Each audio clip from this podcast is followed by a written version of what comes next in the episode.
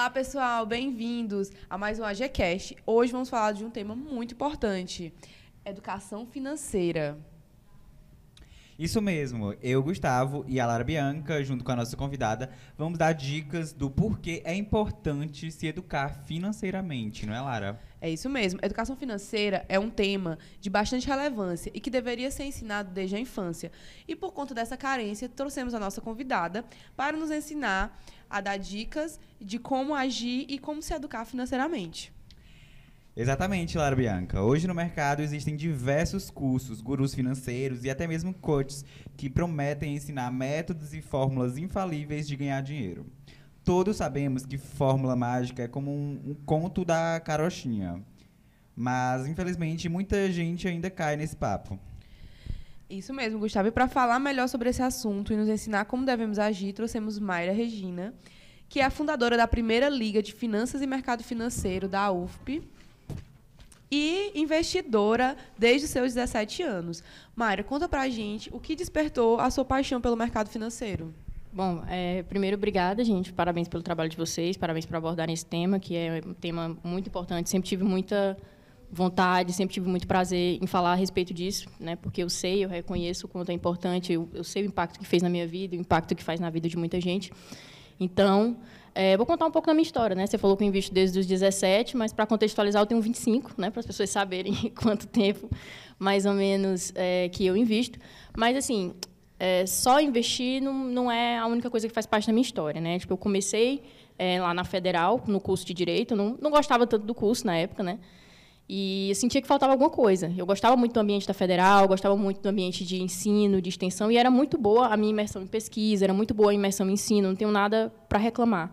Só que eu sentia falta desse tema em específico. Eu sentia falta da gente abordar, da gente falar mais sobre empreendedorismo, da gente falar mais de dinheiro com as pessoas, mas falar não é, como a Faria Lima. Né? Para quem não sabe, Faria Lima é uma avenida muito importante de São Paulo que concentra boa parte é, do mercado financeiro no país, né? o grande coração financeiro do país.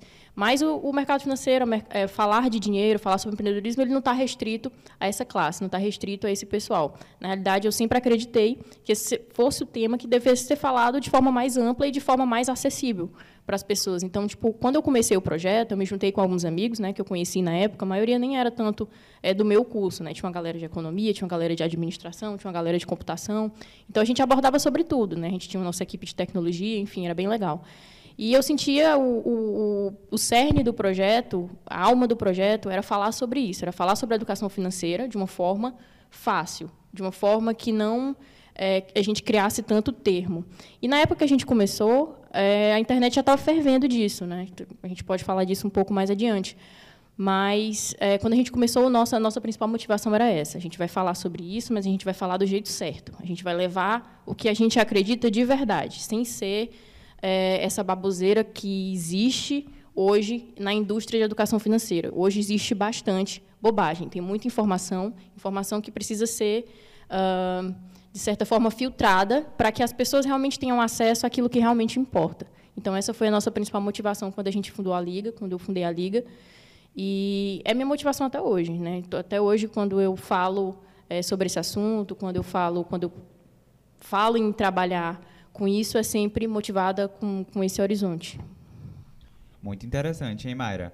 É, agora eu quero saber, a, primeiramente, te agradecer por estar tá por você ter aceitado o nosso convite. Sinta-se em casa e eu quero saber de você. Você conta pra gente qual o primeiro, pra, o primeiro passo para ter uma boa saúde financeira.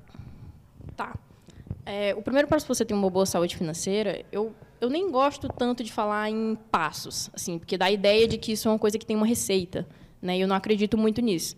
Na realidade, é, você se organizar financeiramente é algo muito particular. Não é uma coisa que eu vou fazer e eu vou dizer, ah, todo mundo vamos seguir essa receita. Primeiro, a gente vai lá, cria uma reserva, faz isso, faz isso, faz aquilo. Eu não acredito nisso. As coisas elas são muito particulares. E eu acho que o primeiro lugar mais importante ainda do que investir é as pessoas aprenderem como elas podem ganhar mais. Porque não adianta é, a gente falar para um país que está cheio de pessoas que ganham um salário mínimo, um salário mínimo que não sobra para nada, que não dá para fazer nada, e falar para elas que elas têm que poupar e que elas têm que investir na bolsa. De forma irresponsável, mesmo sem saber, sem ter conhecimento suficiente para isso e sem dinheiro sobrando, né, que é o mais importante. Tipo, o brasileiro hoje, né, especialmente no cenário que a gente vive, que é um cenário de inflação crescente, um cenário de taxa de juros crescente, é um cenário muito ruim, é um cenário que as finanças estão apertadas, que o dinheiro está apertado e que é complicado falar. Você tem que falar de investimento. Se você for falar de investimento para essas pessoas, você tem que contextualizar isso. Você tem que levar em conta essa realidade. Então, eu acho que até mais importante do que você ficar pensando em ação A ou B que está caindo, ficar acompanhando o mercado todo dia, ficar olhando boleto, esse tipo de coisa, o mais importante é ensinar as pessoas o valor do trabalho, ensinar para elas é, o que é importante saber para se educar financeiramente, no sentido também de uh, entender o panorama que a gente vive, o panorama da nossa economia e saber como que a política afeta isso, por exemplo. Como é que ela pode fazer melhores escolhas para ter o melhor cenário possível. Então, eu acho que a educação financeira, para você começar, é, é, o principal passo. Então, tipo, você, antes mesmo de pensar em investir, você tem um longo caminho para percorrer. Você tem um caminho desde de se educar, e se educar como cidadão também, se, se educar para você e também como cidadão, até chegar no nível de investir, de você se preocupar com aquilo que você vai investir. E também criar o hábito de poupar. Então, eu acho que existe um caminho longo, existe um gap aí entre, ah, vou começar a investir e o caminho que você percorre até você realmente ter condições para isso. Eu não sou dessas que defende que ah, você tem que investir por investir. Você tem um dinheiro sobrando, investe. Calma, eu acho que é uma coisa. Você tem que buscar é, sim conhecimento. Você tem que buscar, se possível, ajuda profissional. Então eu acredito muito nisso. Né? Eu acredito que essa, que essa é uma questão que tem que ser contextualizada é, dentro do nosso cenário. Sobre os famosos gurus da internet. É, qual a sua visão em relação às fórmulas mágicas, os cursos e tudo mais que envolve como você ficar rico e como você ganhar dinheiro rápido? Tá.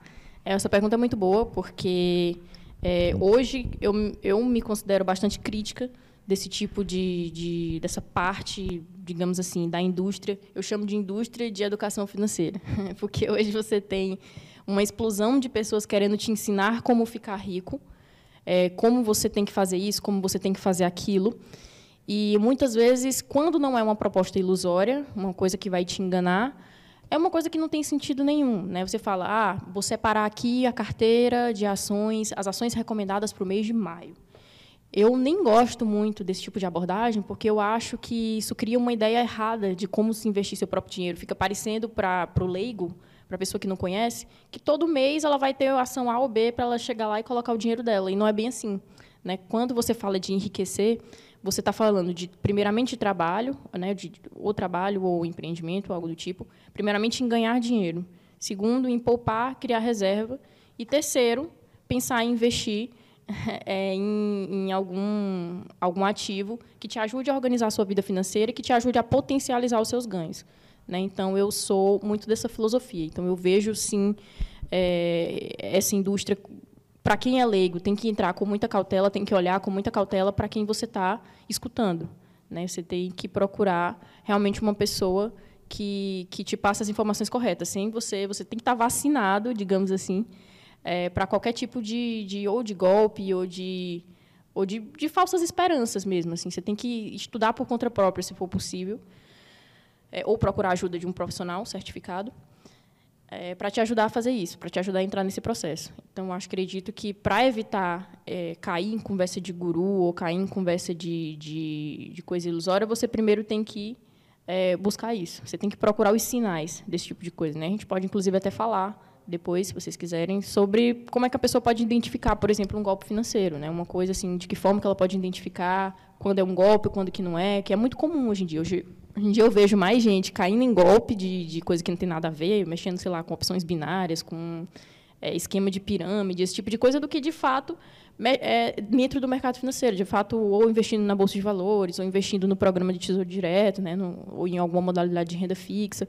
ou mesmo investindo numa empresa, né, investindo numa startup, enfim, investindo em um negócio.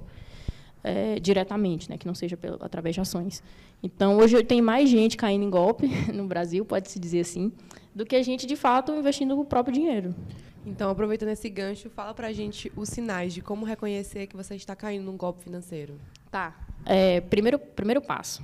É, quando você for olhar para alguém que está te fazendo uma proposta, normalmente ela vai te fazer uma proposta que tem a ver com um ganho fixo. Ele vai dizer assim, ah, é, se você investir isso aqui na nossa empresa ou no nosso produto, você vai ter, sei lá, 10% de rentabilidade garantida. Primeiro que não existe isso, né? A gente não existe negócio de rentabilidade garantida.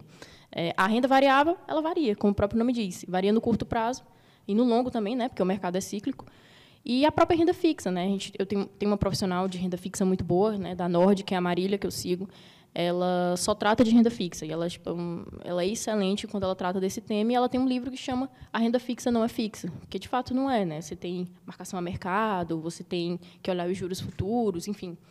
É, então, falar de rentabilidade garantida no mercado financeiro é sinal de roubada na certa. Isso aí é certeza. Primeiro, primeiro ponto. Segundo, é, você vai olhar para aquilo que o cara está te oferecendo e você vai, você vai prestar atenção se aquilo tem um produto genuíno ou não. Normalmente não tem, porque o que, que eles fazem? Todo o produto daquele negócio, daquela empresa, normalmente ela é focada no recrutamento de novos membros. Então, você não tem um produto genuíno. Então, a ausência de um produto genuíno e o fato de do negócio ser focado no recrutamento de novos membros é mais um sinal. Né? Então, a gente tem aí pelo menos três sinais muito claros. Uma coisa muito comum, que não necessariamente acontece, mas que é muito comum, normalmente eles usam aquele marketing de ostentação, sabe? Aquele marketing de ah, tô aqui, o cara aparece num carrão, numa mansão, dizendo, olha, que isso aqui era minha vida antes, isso aqui era minha vida depois. Isso aí é mais óbvio, né, da gente perceber. Mas se, se eu fosse escolher uns sinais, eu, escolher, eu escolheria especialmente esses três, esses três que eu falei, de não ter um produto genuíno, é, de ser focado em recrutamento de novos membros, né, no negócio não ter um, um, produto de verdade, não ter um serviço de verdade, não oferecer um serviço, não oferecer nada. Ela é simplesmente focada no recrutamento de novos membros, porque o recrutamento de novos membros vai trazendo mais dinheiro e aí vai enriquecendo quem está no topo da pirâmide, né? não quem está embaixo. Então, esses são os principais sinais que você pode ficar atento para perceber, diferenciar ali se você está caindo num golpe ou se você está, enfim.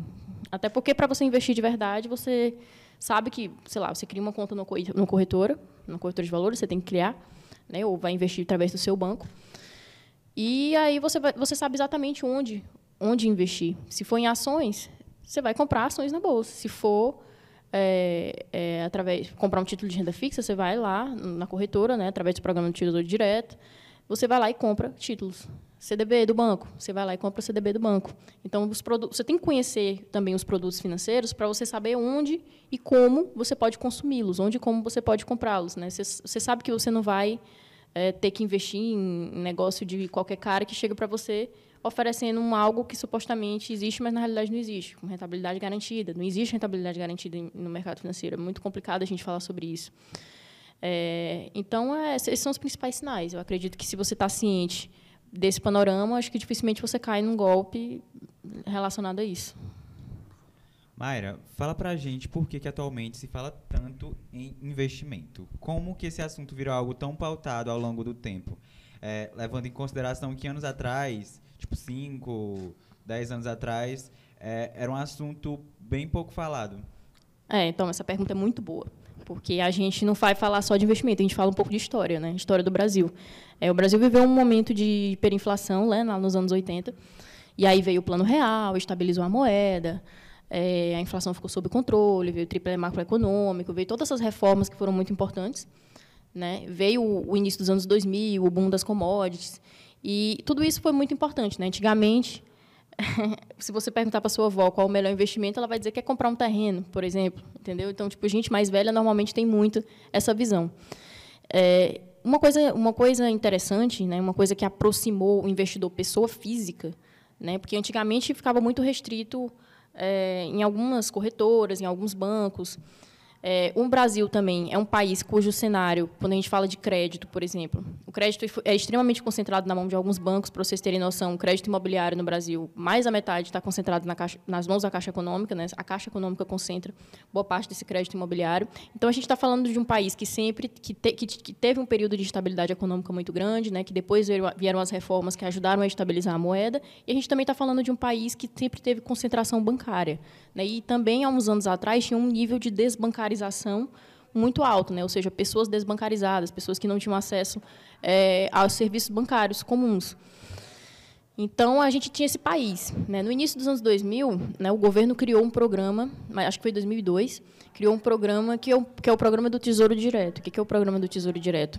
É possibilitar para que a pessoa física, né, não apenas jurídico ou, ou institucional, é, pudesse comprar títulos do governo. Então, tipo, o governo, quando você compra títulos do governo, o raciocínio é mais ou menos esse. É como se você, quando eu compro um título, um título público, é como se eu emprestasse dinheiro para o governo e o governo me pagasse esse dinheiro com, com, com, com juros, entendeu? Então, é, esse programa do Tesouro Direto ele facilitou muito a entrada da pessoa física, a aproximação da pessoa física nesse universo.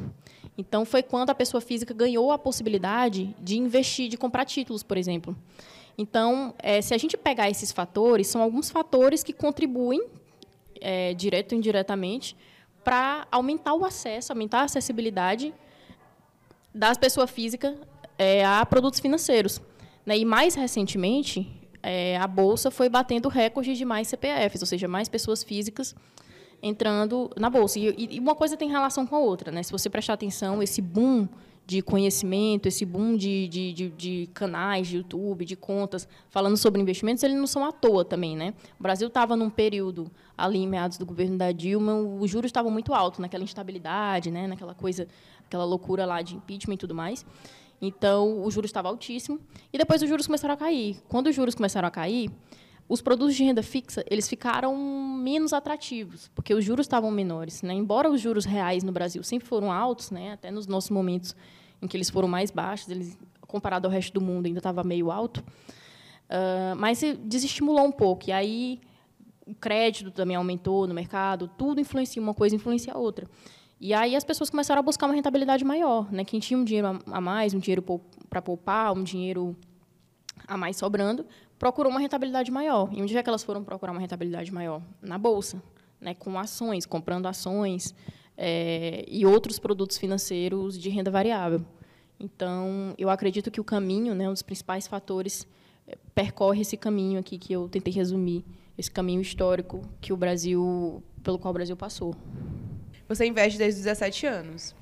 Uh, qual conselho você dá para quem quer começar a investir e como começar a investir? Tá bom.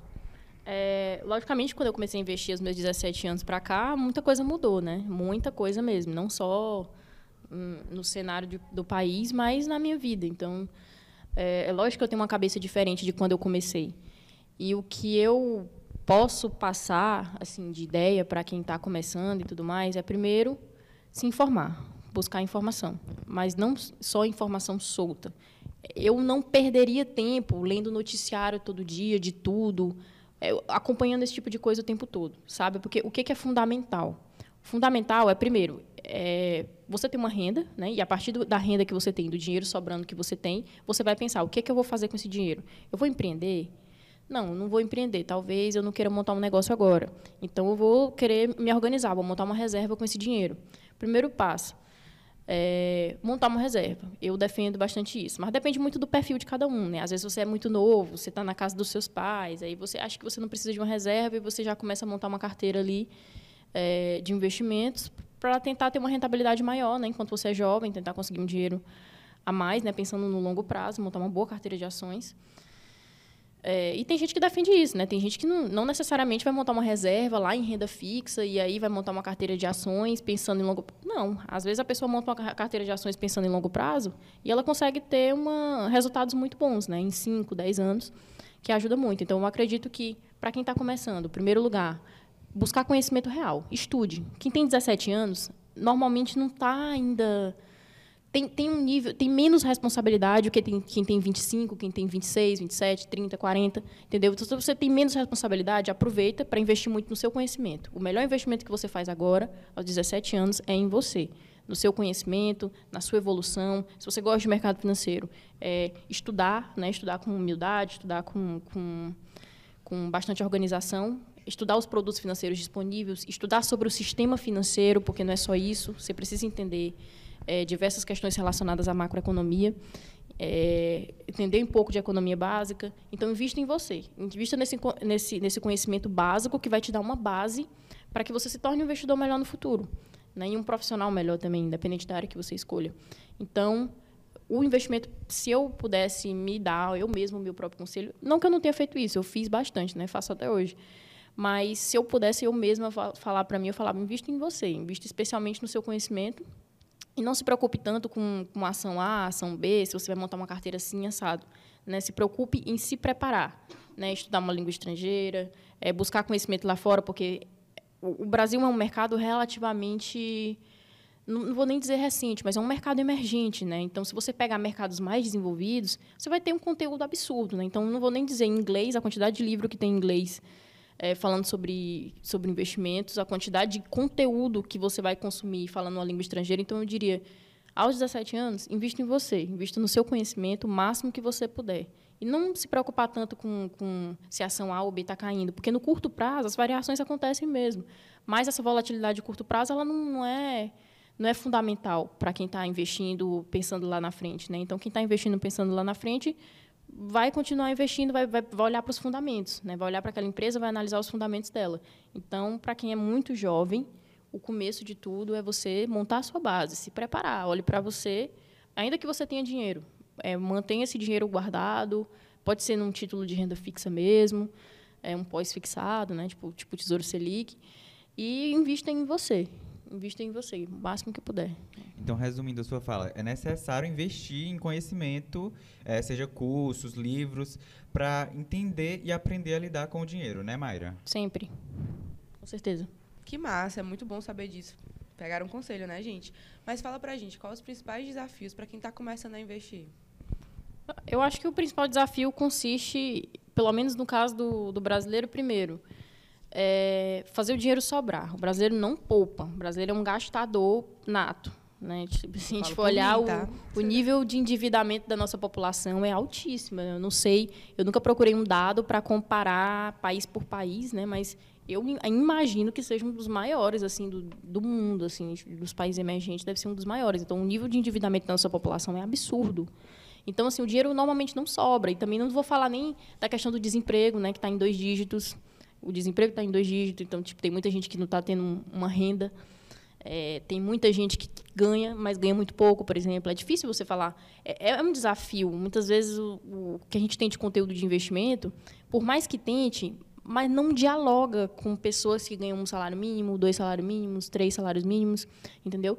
Então, é um desafio falar de educação financeira com essas pessoas. Um desafio muito grande, né? Até porque, por exemplo, não é a minha realidade. Não é a realidade de muitas das pessoas que estão falando desse assunto.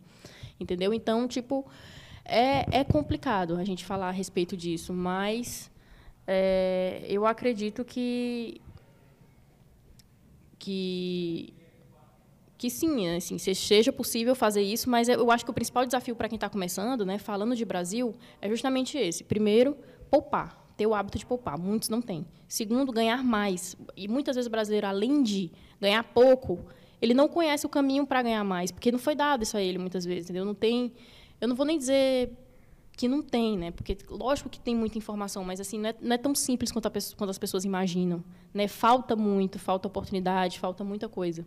Então eu imagino que que o maior desafio falando de Brasil seja esse, aprender a poupar e aprender a ganhar mais.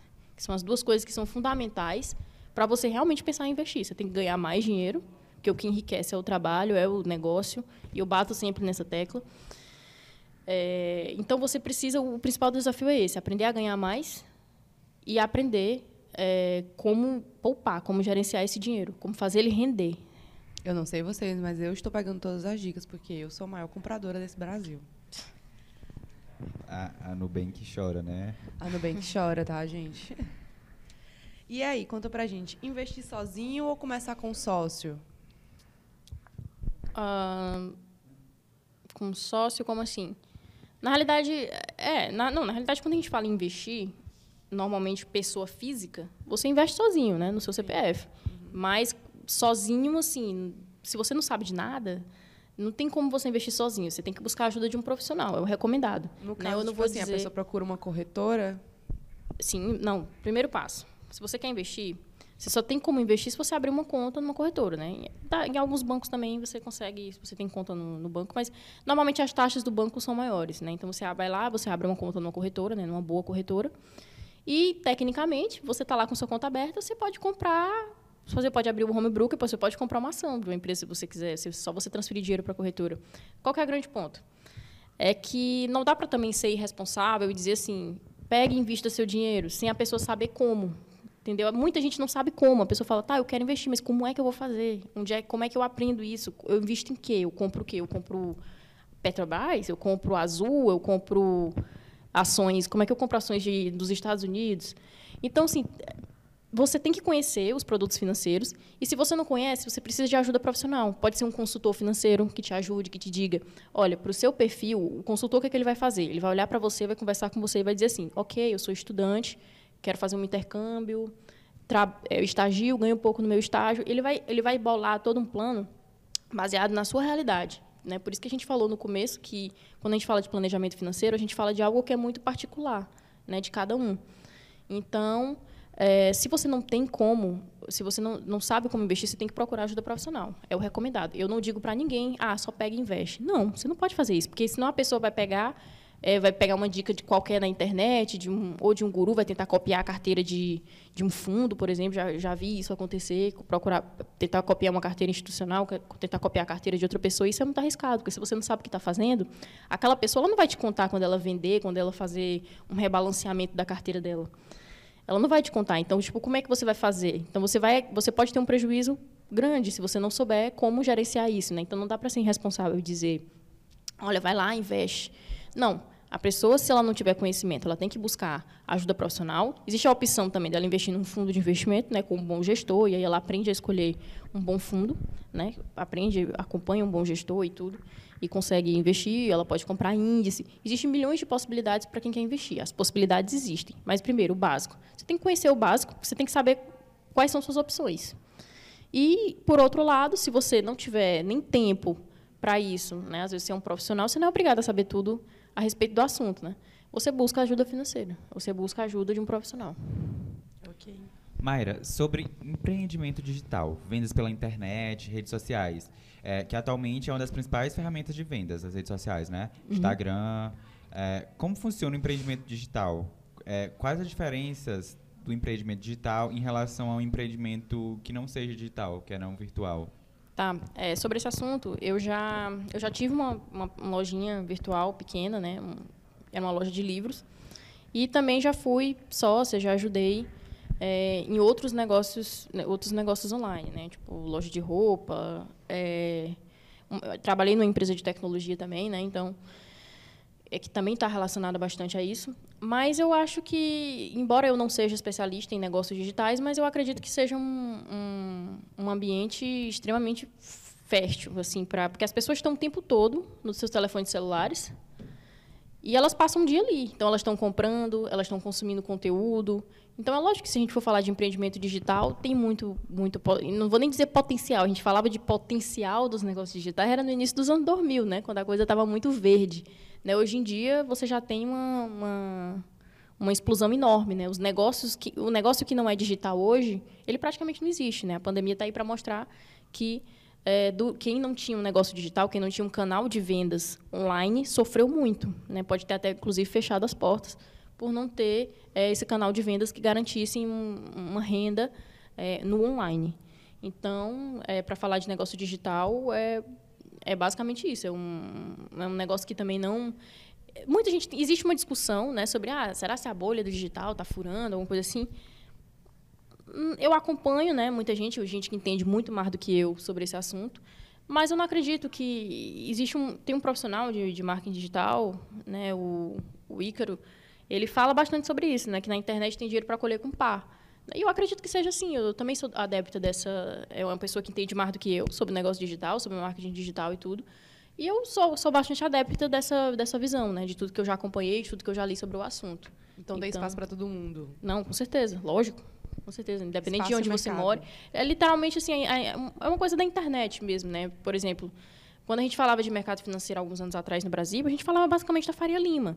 Né? Não que isso tenha mudado radicalmente, mas mudou muito, mudou muito. Descentralizou, né? Descentralizou bastante. Eu, eu tinha uma, um colega que ele era de Oeiras, e ele trabalhava para a XP, lá de Oeiras, Quem entendeu? Sabe, a XP é uma corretora. A XP é uma, é uma a XP Investimentos, né, que é uma, uma, uma grande corretora. Ele trabalhava para a XP, tudo bem, era na área de tecnologia, né? não era na área de, de finanças. De finanças né? Eu tinha um outro amigo que trabalhava de longe também, trabalhava no Santander. Então, assim, tipo, a internet ela trouxe, aproximou isso, né? Tipo, ela, ela, descentralizou as coisas. Então, quando eu falo, por exemplo, de mercado financeiro, hoje eu não falo mais só da Faria Lima, não mesmo.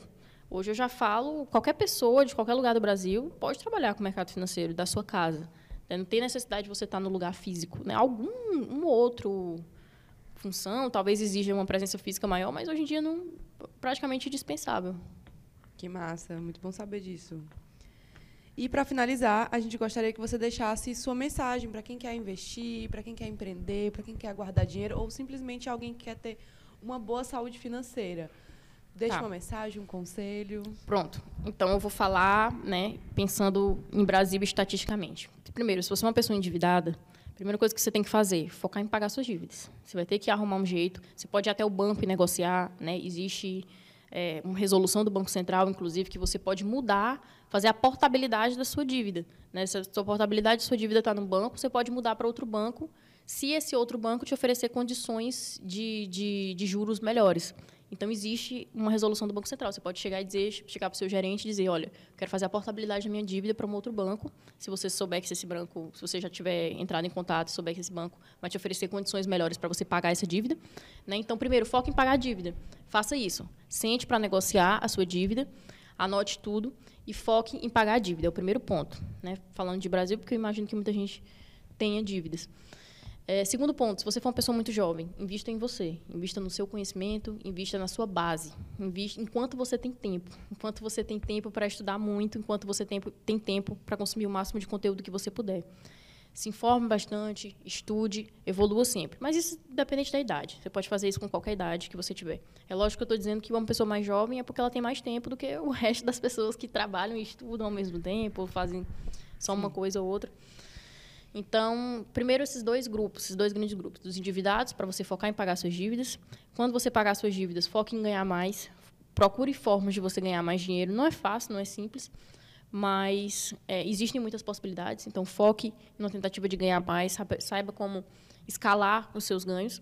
E aí você vai pensar em organização financeira, porque você vai ter dinheiro sobrando, você vai ter dinheiro para poupar e esse dinheiro que você vai usar, seja para fazer uma reserva para você, seja né, montar o seu pé de meia, enfim, reserva de emergência, essas coisas, seja para montar uma carteira bacana, mesmo ali pensando, por exemplo, em dividendos ou pensando em, em, em renda passiva, enfim, o que você quiser. Mas você vai pensar em organização financeira e investimentos quando você já tiver outras coisas resolvidas, dentre eles dívidas, é, para quem é mais jovem, formar sua base o máximo que você puder. E quem está precisando, quem tem, não tem dinheiro sobrando, poder ganhar mais. Procurar um negócio que ganhe melhor ou procurar um trabalho que ganhe melhor. Eu sei que não é tão simples fazer isso, mas é, é perfeitamente possível. Ah, muito obrigada. Nosso papo muito interessante, né, Bianca? É isso mesmo. Mas, infelizmente, está chegando ao fim. Então é isso. Estamos finalizando aqui mais um episódio do AGCast que, que apresentamos com excelentes conteúdos para você. Obrigado, Mayra. Eu que agradeço. Por esse bate-papo descontraído e cheio de informação. É, estamos sob orientações do nosso corpo docente, professor responsável Tiago Melo. Produção de Bianca Marinho, Gustavo Brito, Ana Luísa e edição de Bernardo Silva. Estamos presentes também nas plataformas digitais. Nos acompanhe através das redes sociais, arroba Muito Até obrigada, próxima, gente. gente. Até a próxima. Obrigado. Beijo.